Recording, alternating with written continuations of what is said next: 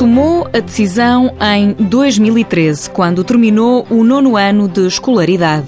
Inscrevi-me, correu muito bem o curso e agora que acabei, fiquei a trabalhar na, na minha própria escola.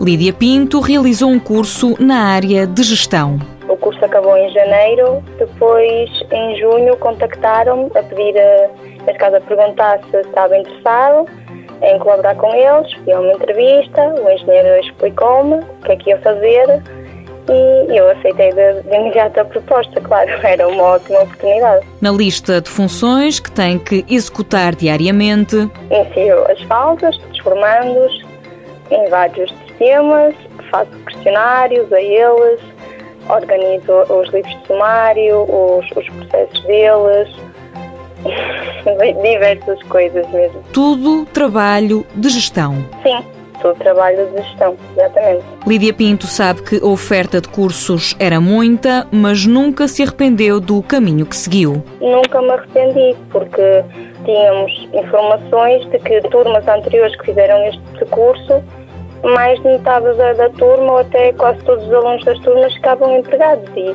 e realmente era aquilo que eu queria fazer e aquilo que eu aprendia no, no curso eu estava a gostar, porque eram coisas que eu, no meu dia a dia, eu ia precisar delas. Tinha como meta terminar o 12º ano, mas nunca pensou conseguir emprego. Com 18 anos, Lídia está a trabalhar desde junho.